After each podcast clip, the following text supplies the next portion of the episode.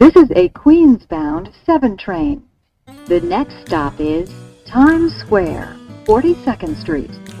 Hello，欢迎搭上七号车，我是一哥江一昌。在接下来半小时里，我们将带你从曼哈顿到法拉盛，从美国到台湾，用我们独特的经验来跟各位分析每周棒球界发生的大小事，希望能带给大家一趟丰富的旅程。那今天加入我们的，一样是我们主持人阿 Z，来阿 Z，你好，奕哥和听众大家好，希望能过得好。好，哎，我们上礼拜有两名听众赞助，哎。嗯，你觉得是因为为什么？我觉得话题有共鸣，是因为你爆气吧？爆气也是啊，但是我觉得我们讨论的东西可能有讲到蛮多呃球迷的点吧。其实我们在群组上面也跟那个也跟这个 Alan 讨论过嘛。其实嗯，会收听我们节目或像 Hito 大联盟的，应该都是比较偏本职迷嘛。因为我们的讨论，我觉得有点 hardcore 啦，就是当然。嗯 Hit 大就不用讲啊，我们的话虽然说很休闲，可是因为我们是针对一两支球队在谈，所以我们也会聊得蛮深入，而且甚至聊到蛮多纽约文化的东西啊。所以我觉得会听我们节目的球迷的属性，应该听到我们昨天上礼拜聊的那些话题，应该我觉得是会蛮有同感的吧。我的猜测是这样子。嗯，就是上个礼拜节目录完之后，我有自我检讨一下，就是我们是不是有有点讲的过过激一点？对啊，就是我不想让大家我，啦，我不想让大家觉得说我我们就我就是认为说啦啦队在中止的现场加油就是不对。哦，没关系，因为这个我帮我们这个斗内的这个听众他们的留言也有提到他们的看法，那我觉得我们那个时候在成，嗯、我们那个时候在在补数就好。好，OK，好，好，第一个听众留言，大家都会忍受。他的留言内容是：一哥别气了。WBC 这种定价很 OK 啊，期待可以不必设闹钟、狂刷网页抢票，直接到现场就可以，不用最高价就可以到本后的好位。十年前只能在场外找黄牛买，还只剩外野的站票。倒是那年看了韩澳战，觉得很超值，现场近距离看到吴生环投牛棚，感觉都要被他的球风震到台中外海。还有韩国应援团的大帅角色是阿朱妈在扛的，这些一股和三队的比赛也是超期待。好，先谢谢大都会人寿的赞助哦。虽然说他并不是订阅这个每个月固定赞助，不过他这样子连连续续这样前前后后，他赞助的金额其实也不少了，真的是我们的大干爹一枚哦。在此还是献上我们最诚挚的感谢，谢谢。好，那我们就开始澄清大会哦。WBC 的定价我没有觉得不 OK 啊。哦，嗯、对，我没有觉得定价不 OK，我的我的意思是说，反正就是交给市场机制去，O 不 OK 这种东西本来就不是一个人或两个人说了算嘛，因为每个人的价值观本来就不一样啊。我觉得花得下去的东西，你不一定花得下去嘛。那我觉得这种东西真的就像我讲的嘛，上上面我有讲啊，就是交给市场去很评断，就是反正这个价钱合理，它就会满场；这个价钱不合理，那就不会满场。那下一次就会有再去做新的评估，大概就是这样子。嗯嗯，好，下一个，Pizza Man，他的留言内容超长，所以等一下我舌头打结，不要怪我，慢慢来，没关系。嗯，好，他的留言内容是：我也要当本职迷。听完江教练这一集的引战的内容，觉得实在太优质，请接受我微博的抖内，希望我能成为一哥认证的本职迷。另外，我也想小碎碎小小碎念一下。个人原本其实并不会对所谓的经营拉拉队女孩感到反感，倒不如说我自己也会看，也有追踪一些女孩的 Instagram。但最近发生的那件中性兄弟拉拉队女孩因季后赛无法到场应援，被某些球迷延上事件，让我实在不能接受。棒球比赛的主角应该是球员，而不是拉拉队，比的又不是中华职业拉拉队季后赛。而且球团还被某些人搞得要发声明道歉，甚至女孩要两地赶场。不好意思讲句难听的，这件事根本低能。确实，现在啦啦队的文化在整个台湾的职业运动环境里面已经占有一席之地。也不可否认，某些女孩是真的很认真在为自己的球队加油，也很爱自己的球队。但身为一支职业球队或是国家代表队的制服组，就应该要好好去思考拉拉队与运动之间的平衡。不好意思，不小心打了太多字。再次感谢一哥阿 Z 带来优质节目。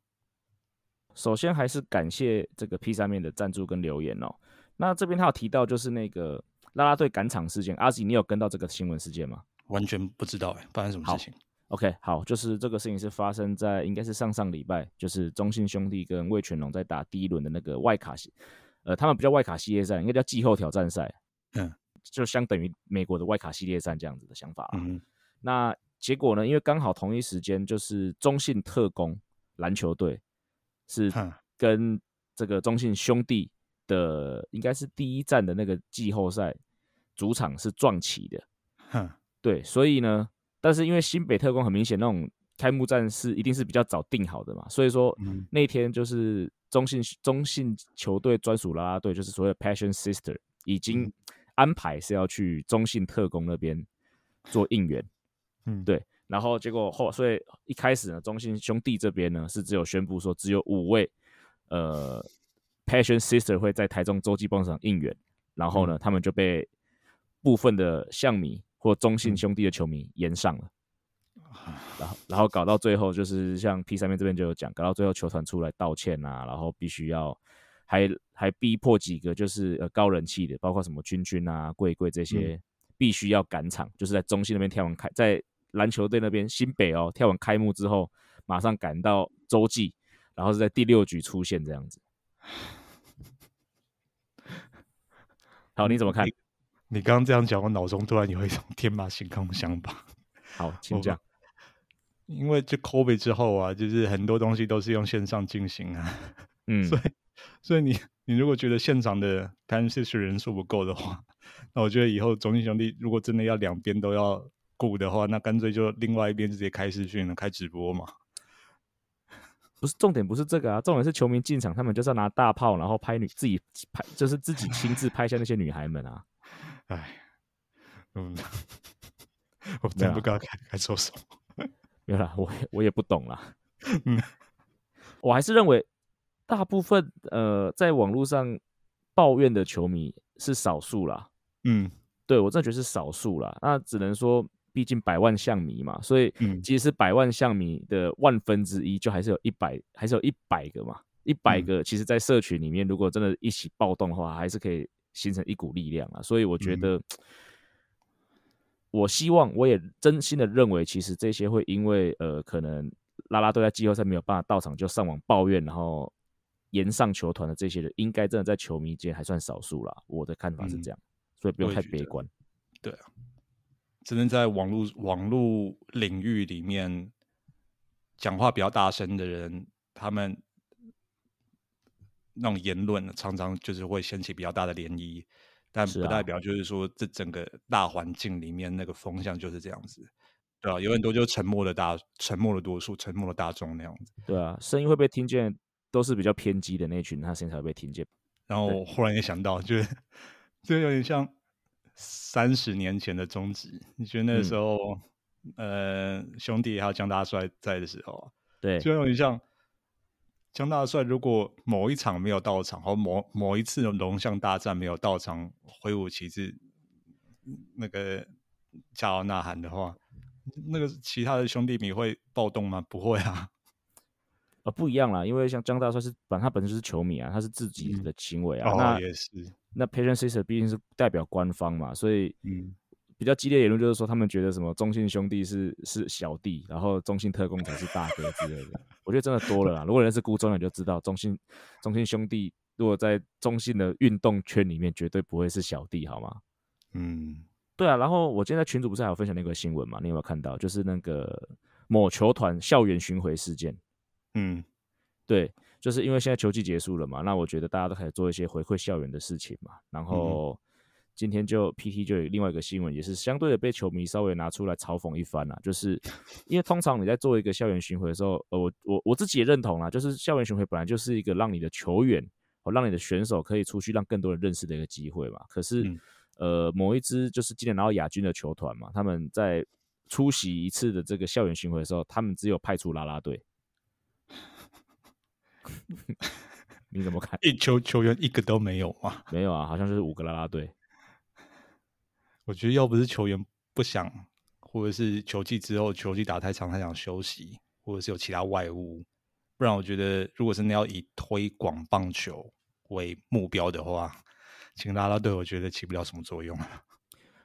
我觉得球员不想，甚至不是借口，因为你是职业选手。嗯、职业选手你，你你的你本来其中一个很重要的目的就是要推广棒球，因为你必须要让观众对棒球这项运动产生兴趣，他们会愿才会愿意花钱进来看你，你才会有收入。所以我会觉得说，球员不想做这件事情，绝对不是。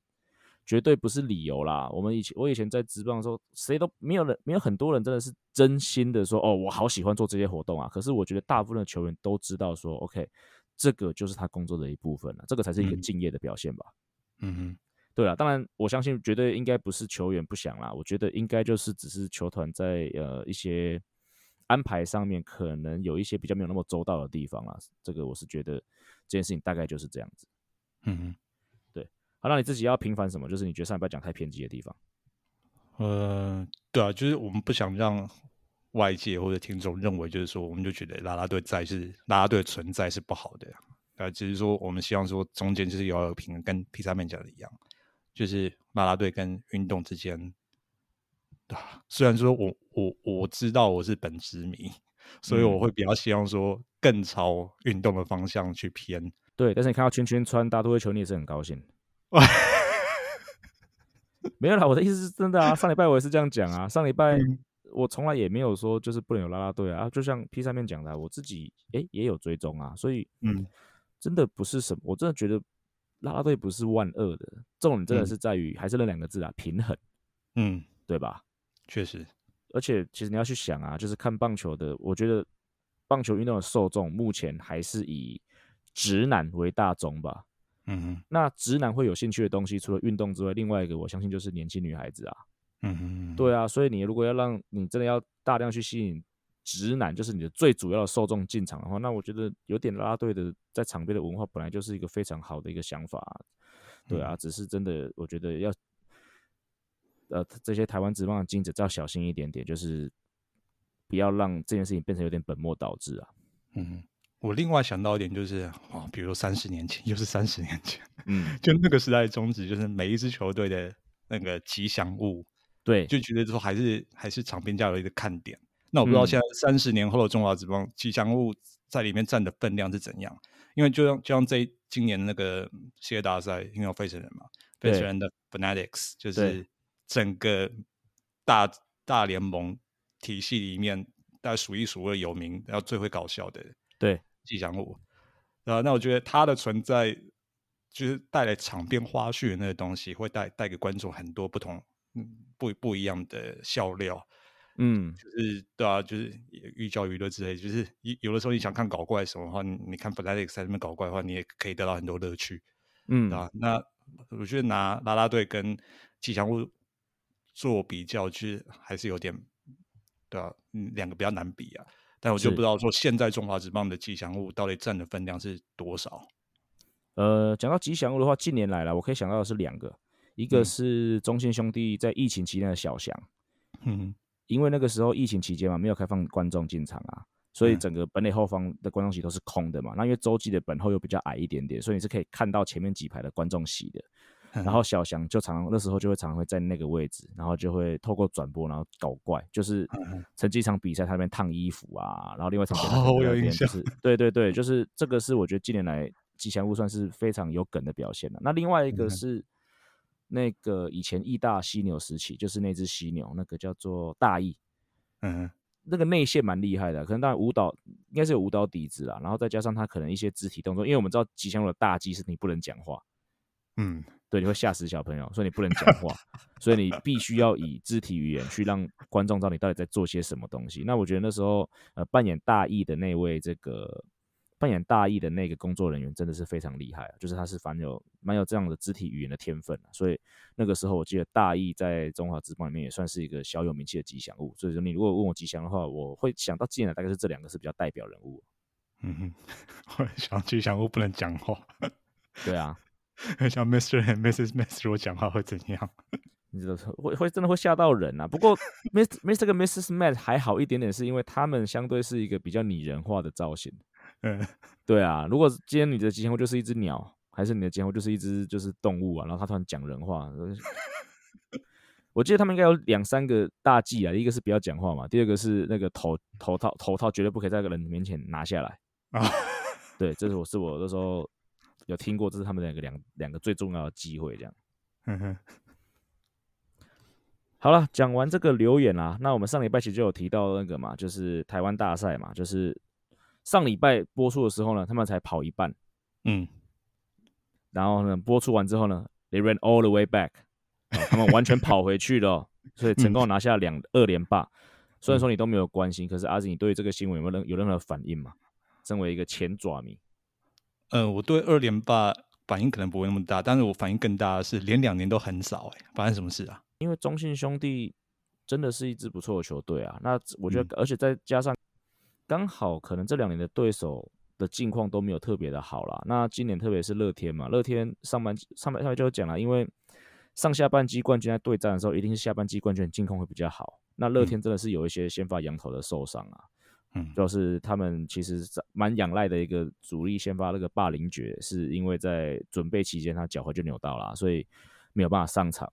那他们的备用洋将毕赢多是季中才来的，可是投了一两场被打爆之后，基本上后面就是被藏在牛棚里面，甚至整个台湾大赛他只投了一局啊。以洋头来说，这个是一个非常不及格的表现啊。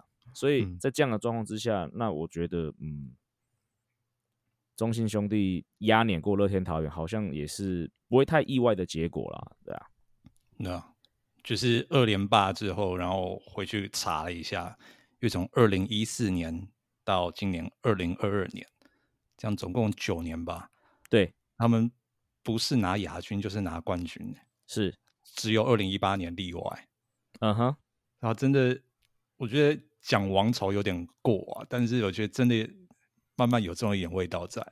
就你不能说就是拿第二拿亚军拿第二名，就是说这个这个球队就是失败的，并没有，嗯、因为他至少还是打进冠军赛啊。对啊，啊，嗯，所以真的这一批。我越来越不熟悉的兄弟的阵容打出来这种成绩，嗯，虽然说很久没关心他们，但还替他们高兴。我觉得你还是要给予他们肯定啊！就是其实我在之前主持那个节目之前就有提到，那时候因为刚好是中信打亚军嘛，就有提到说，我记得应该是哔哩哔有讲过嘛，就是他一个、嗯、一个 GM 一个球队在建军的时候，他能做的只是想办法让球队打进季后赛。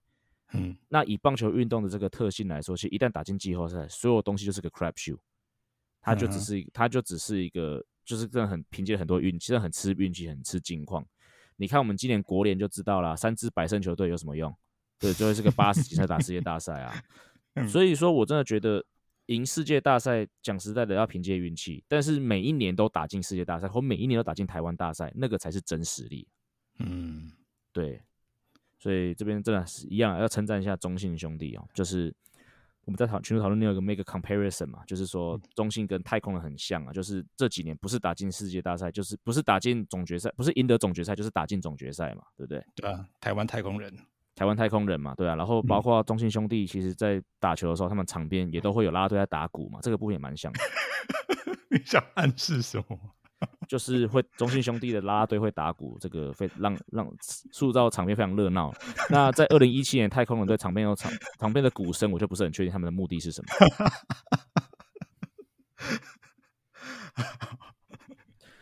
好了好了，那另外一个我想要聊的是，今年嘛，我备受抨击的一个事件，就是我嘲笑中天兄弟在祭出的口号嘛，就是 Run it back。对。还没有录那次节目之前，我从来没有看过。录完那个节目之后，不管是我自己看到的，还是各位热心的听众传给我的，至少看到五到五，至少看到五次有了。嗯，差不多。对，所以我觉得呢，与其就是等到中信兄弟想出新的新的口号，然后我再去嘲笑他，然后我再被打脸，不如我直接就帮中信兄弟想一个明年新的错新的口号。阿、啊、你觉得怎么样？可以啊，可以吗？你要知道这个是有脉络的哦。中信兄弟。比如说中信兄弟，台湾的这个行销巧团队都很喜欢用，都很喜欢把英文这个这个元素放到口号里面。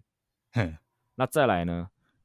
然后呢？口号这个东西要简短，短而有力，那要有英文。嗯、然后，所以呢，明年要三连霸嘛。对，所以就直接用 three 啦。对，而且而且我都想好了因为中国兄弟本来就有他们出局歌本来就有这样的设定就是得得得得得得得得得然后就得得得得得得得然后就哦对啦对不对？就是三连霸就是这样子喊出来嗯你刚唱那一段我还真的没有印象。哎你已经很久没有看中华职棒了。所以你的意思是说这不是你唱不好的意思？绝对不是我唱不好的来，G，我留个言。而且我还想到，就是口号要那个俗过有力嘛，对不对？就是我们不必要求一定要 three 讲的很到底，对啊，你讲 three 啦也 OK。对啊，就是让人家都喊得出来嘛，对啊，嗯，嗯我觉得很，我觉得很好啦。就是如果有中信兄弟的球迷，还是甚至直接行销团那个人员在听的话，考虑一下了，好不好？嗯，我直接在这，我直接在这边放弃我的权利，你们直接免费拿去用，直接用，对。好了，讲了这么久，都还没有聊到任何美国职棒的东西啊！大家觉得说我们到底在干什么？嗯、对，因为休赛期真的没什么东西可以聊。真的，是我还是聊了挑了一些我觉得呃快讯啊，因为自由市场开始算开市了吧？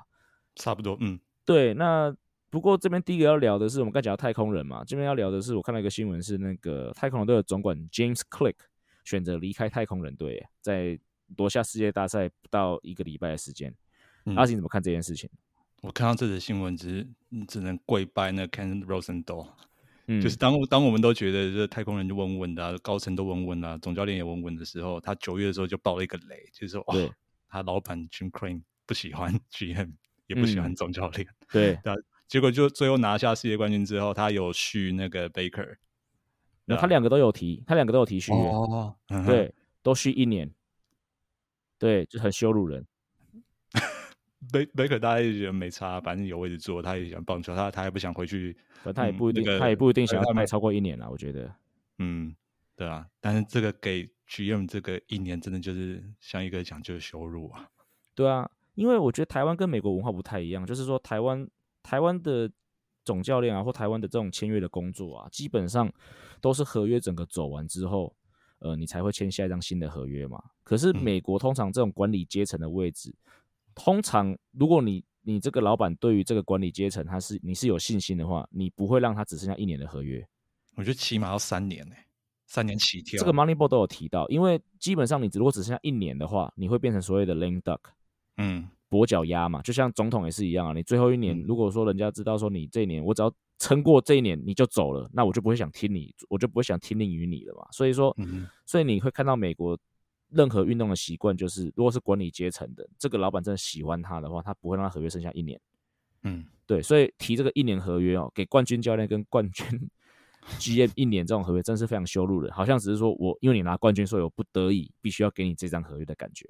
嗯嗯，对啊，而且我觉得 James James Click 拿到世界冠军嘛，所以我觉得应该他是会有一些机会的，所以我真的觉得他离开太空人应该是个合情合理的决定。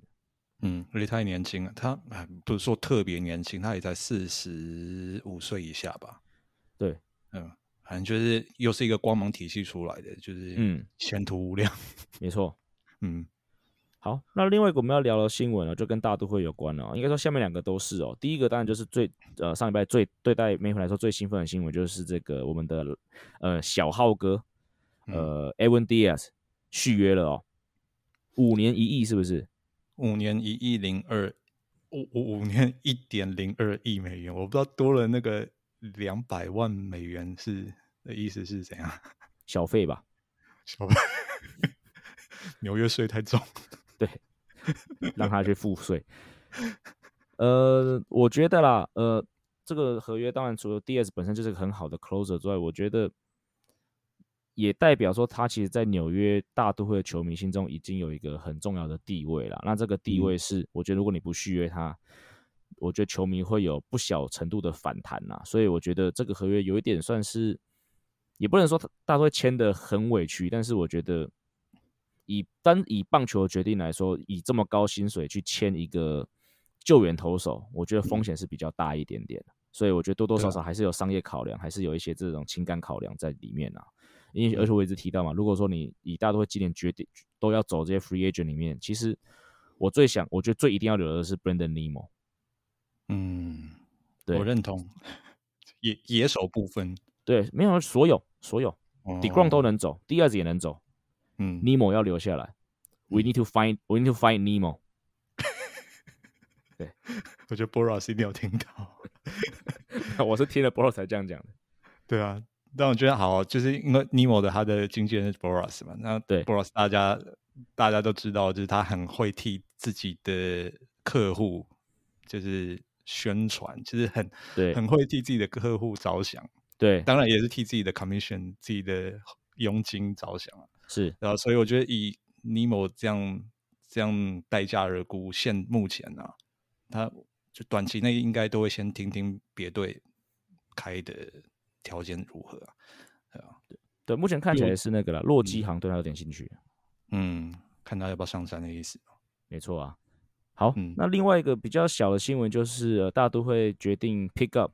呃，就是成，就是呃，接受呃，Carrasco 的 option，应该是一千三百万，一千四百万一千四，对，一千四嘛，嗯，秀啦，可以啦，可以了，真的。没有啦。我觉得，因为大都会的 rotation 就是先发轮值，现在除了 Scherzer 之外，其他是同时成为自由球员，包括 Bassitt，包括 deGrom，那包括台湾 Worker，、嗯、所以我觉得你把 Carrasco 签进来，我觉得至少呃，让这个牛让让目前这个先发轮值稍微有一个比较稳、比较安定的因素啦。对啊，那后续当然台湾 work 不管是台湾 worker 啊，还是 deGrom 要怎么签，我觉得应该都还有一段时间啦。对啊，那至少有 Carrasco 会回来之后，我觉得好事情啊。他去年成绩也不错啊，而且感觉起来是一个也是受球迷喜欢的一个球员。嗯嗯，我觉得只要他健康的话，真的每年平均大概就十二到十五胜啊。健康，啊、健康，对啊，前提是健康。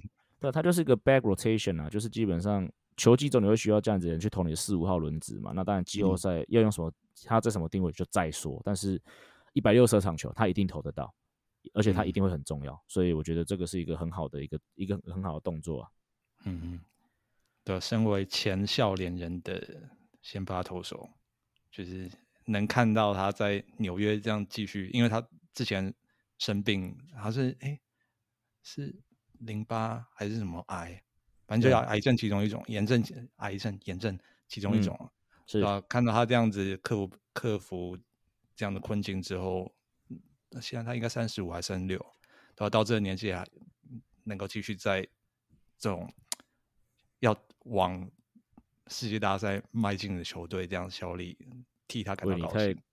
你这样子讲，我有点紧。你这样讲，我有点紧张。怎么了？不是吗？希望啦，希望对啊，但是不要那么早就讲这种东西，因为还早还早。好了好了，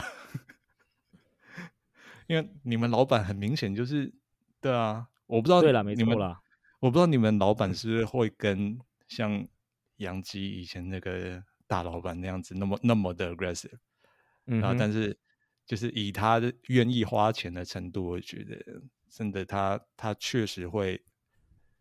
打造出一支很有冠军相的球队，能这样讲？是啦，可是我也认真讲一点啊，我也不希望他就只是一直花钱买球员啊。哦，我希望他是像道奇或者像太空人一样，就是还是要从农场做起哦，建立自己的系统。那这样子，我觉得球队才会长久。买别人的不是长久之计啊，只是在短时间内你要去竞争，这很好用。但是你去看大多现在阵型就好了。嗯，其实，在大联盟的选手每个都很老啊。嗯。对啊，对，我觉得长期要竞争的话，还是要想办法建立起一个体系啊。啊，可是真的每每支球队，每支球现在强的球队，每支球队强起来，那背景真的都不一样。像太空人，他也谈谈了好几年了。嗯啊，那像好像道奇那种，他也沉寂一段时间，就是他他不是说变成很烂的球队，但是他也沉寂一段时间。他到二零二零年才，哎，是二零二零吗？好像是，嗯，才登顶啊。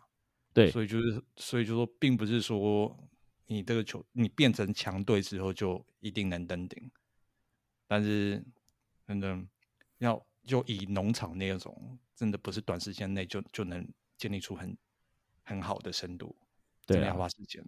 那样能不能登顶？我觉得就像我刚才在讲中信兄弟一样啊，我没有在乎能不能登顶，我在乎的是我们能不能每年打进季后赛。你只要打进季后赛就有希望嘛，嗯、因为现在季后赛。我算过嘛，你十二支球队嘛，我连续打进十二年，以十二分，真真的是以随机发生，总该发生一次啊。嗯，对，我是这样在看的。嗯，对啊，所以我要的是每年季后赛，多快登顶。Buck Showalter 比较在乎啦，我还好。真的，因为他就三年约就剩两年，对，真的。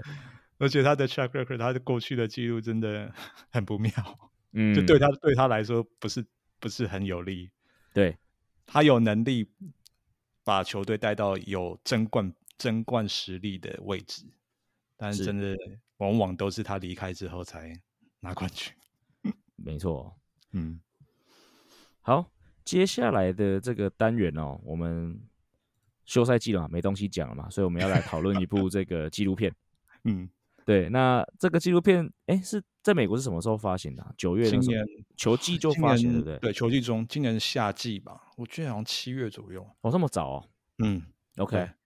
那我会想要讨论这个纪录片呢的原因，是因为它的主角其实也是在纽约，虽然说他。嗯他带的球队不太对，对，但是他他带的城市对了哦。然后再来是因为我会有机机会看到这个纪录片，是因为他好像应该是上个月在这个迪士尼 Plus 上架了，嗯，所以我就有机会看到这个纪录片。所以我想说，也趁这个机会推荐给台湾的球迷朋友们，因为我不确定在他在迪士尼 Plus 上架之前，台湾的球迷朋友有没有合法管道看。但是现在很我很确定迪士尼 Plus 可以看，因为我就是这样看到的哦，所以。我们接下来要介绍这一部纪录片，就是《The Captain》。嗯，对，那对队长，队长是谁呢？Derek Jeter 吗？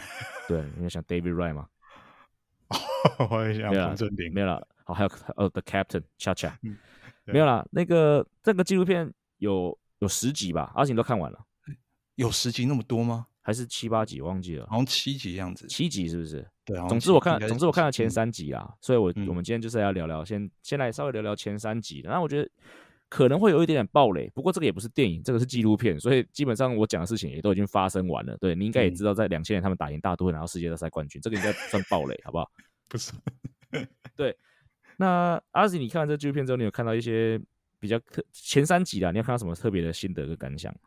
嗯，前三集它呃，第三集大概就断在两进入两二二十一世纪啊，对吧？大概就是三三连霸拿完，对对吧？那在就是一二三，就是嗯，在那之前的事情是，对吧？那呃，会让比让观众比较知道说，Jeter 他的人格，他为人是怎样，就是球场以外，对吧？嗯，包括说他成长的背景。为什么他现在是他这样子的人？嗯、就跟他的的父母的教养都有关。譬如说，我看完这个纪录片，我对他如此好强、好胜心如此之重，真的是令人叹为观止。嗯、就是因为他的父亲从小就是对他很严格，对对吧？才造就说球场上的他，就是什么都不重要，赢球最重要。对对吧？这个真的是。就是我看了这以前就有听闻，但直到看了这这个纪录片才知道，哇，他这个人真的就是这样，他人设就是这样子，嗯，对吧？让另外一个就是这在在纽约打球，大家都知道很不容易，但是另外一个不容易的点就是说纽约的诱惑很多，对，就是很多球员到到了这个城市打球之后，可能就是慢慢就是不知道就走偏了，对啊，对吧？那我其中一个印象深刻的是他。二十岁上大联盟吧，然后他隔年他就拿冠军，哎，隔年还反正就很很快就拿冠军了。对，所以基本上就是很多诱惑也是随随之而来。但是好在说那个时候球队里面有一个前梅子球员。对，我看到这个，我还是觉得说，这名就是大都会的球员。我看到他跟 David Cone，你知道吗？一直 大量的出现，嗯、我觉得，嗯，你们两个到底在干嘛？哎，可是像 David Cone。真的就是跟着杨基啊，他现在在 Yes Never 当球评吧，对不对？是啊，是啊，是啊，对啦，对啊。但是啊，真的就哦，反正就回到那个 Jeter，就是他 Jeter 就有提，就是说他那个时候就有 Strawberry，Strawberry 年轻的时候也也很荒唐，好不好？哦，对啊，对啊。然后反正从 Jeter 口中，我们得得知的说，可能就 Strawberry。年长之后就知道说什么事情该做，什么事情不该做。嗯，所以在这方面给了 Jeter 很很正面的影响。是，所以好在说有这样的老哥老大哥在带。他刚进大联盟没多没没多久，他就是知道说什么事情该做，什么事情不该做。所以他其实还是会出去跑趴之类的，但他知道说他的重心、他的焦点还是要放在球球场上面。没错，对啊。那另外一个印象很深刻，就是他自我剖析啊，就是他的防卫心很强。没错，包括说他如果有有人不认识的人跟他上来攀谈什么的，他第一个当下的反应就是说你要什么？嗯，对吧？马上就会有那个保护自己、自卫的那模式出来，是，对吧？然后你真的要让他卸下心防，也很困难。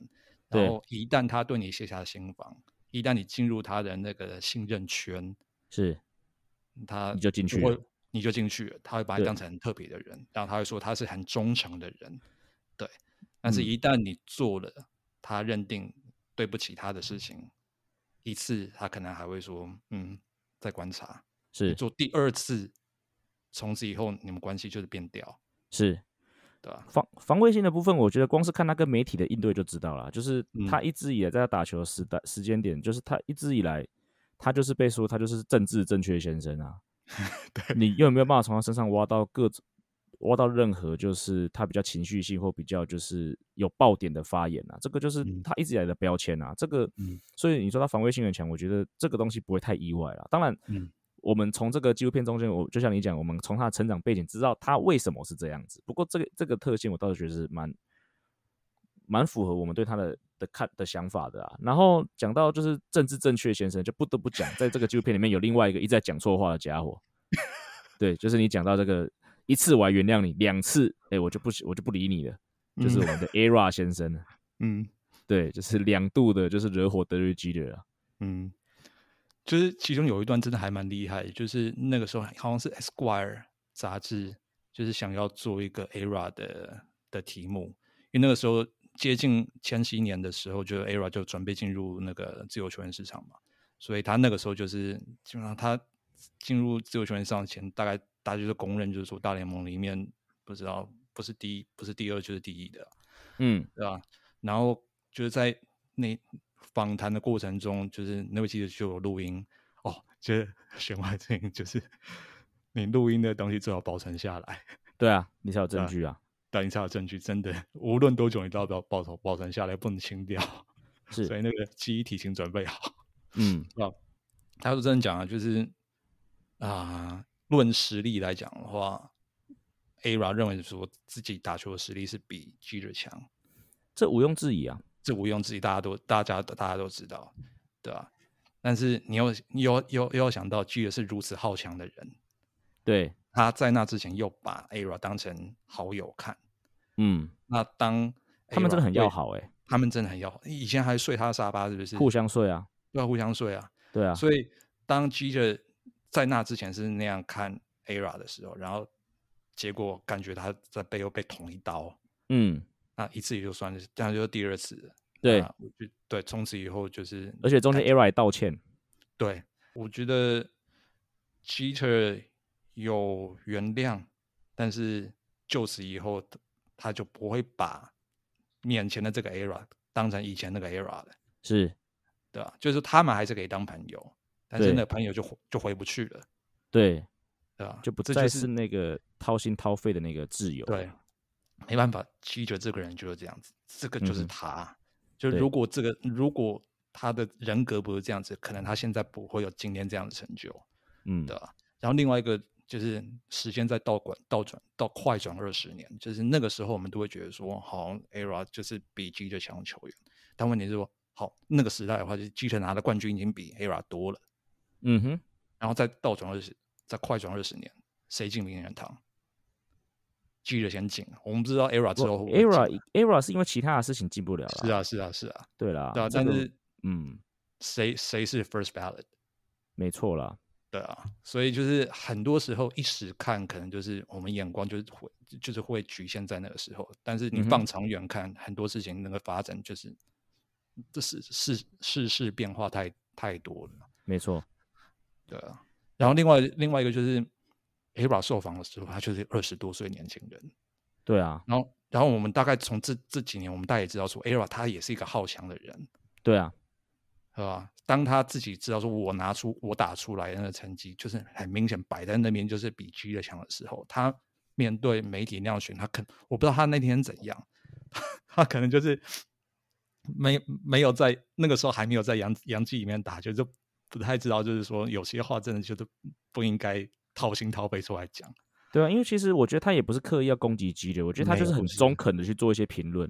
对对，对，我觉得那个时候球界球坛里面大概百分之八十人都都是这样认为的，只是我觉得九十几趴啊，对，差不多吃了诚实豆沙包啊。对啊，那基特有他强的地方在，就是他的那个领导统御的能力，从二十二十三、二十四岁就已经展现出来了。对，所以说他之后才会当洋基的队长。对，对吧？那这个就不太是个人成绩在个人成绩在打击成绩上面可以反映的出来的。嗯，对吧？所以你单单论打击成绩或者什么样的，ERA 绝对是赢基特，没话讲。对？嗯，那我觉得 ERA 受访的时候谈的也是那个东西。他也无意要去贬低基的在球场上扮演的角色还怎样，可是有时候我们讲媒体会断章取义，就是这样子，这样才有点击率啊。没错，真的，对吧？二十年前的现在，现在更是这样子。对啊，媒体某某一部分媒体的本分就是要挑拨离间，这样才有新闻出来。是，对啊。嗯、如果大家都是好来好去，就不是爆点，就不是新闻了嘛，就是一个很日常的生活，啊、不值得被报道的东西。嗯，对了，好，那一个。我自己看，我自己看这个纪录片呢，我在看情怀的啊，因为其实 Jeter Jeter 的全盛时期前两集讲的那些，就是他刚上新人的时候，我还没有到纽约啦。可是大概第三集开始吧，就是杨基开始，呃，杨基的时候二两年八三年霸嘛，然后包括三年八二两千年是对大都会队嘛，那个就是我在纽约的第一年，所以等于说杨基杨基队啊，包括 Jeter 啊，包括 Bernie Williams 啊，包括 Manuel Rivera 啊，Andy Pettitte，然后包括肥的不像样的 Roger Clemens。这些都是其实我那个时候虽然说我支持是大都会队，可是毕竟同城嘛，所以这些球员又很强，所以都还是会稍微知道这些球员的状况这样子。所以我就在看个情怀的，特别是第三集，因为就是刚刚讲到嘛，第三集就在讲那个地铁大战嘛，嗯，我真的是瞬间把我带回那个年代，好像回到高中一样。You are dump，谁？My dump，对，我的垃圾场，看到那个蓝色丑陋建筑物出现在我眼前，快哭出来。对啊，所以我的感想大概是这样子啦。对啊，那日后如果有机会的话，或者应该说日后如果我们真的不知道在聊什么的话，我们会再把后面后半段的这个 的这个嗨的感想在整理给大家啦。不过我想我们今天就是先讨论到一到三集，那也趁这个机会也是再把这部这个纪录片哦，The Captain，哦，就是德瑞基的故事哦，推荐给我们的听众朋友。哎，对，附带一提，好，他的他的字幕真的很不行吗？很不行，它的翻译非常的糟糕，所以我会建议，呃，当然如果你英文程度不行的话，你还是要仰赖字幕嘛。但是，嗯、但是如果你是有一点点的音听能力的话，我会建强烈建议你自己用听的。嗯，对，这是我的一个小小的建议哈。嗯，好，以上就是本节内容。如果喜欢我们节目的话，记得按下订阅。如果喜欢 Apple Podcast 的朋友，也请帮我们五星推爆。我们今天节目就到这里，We are out of here。各位听众，我们下周见，拜。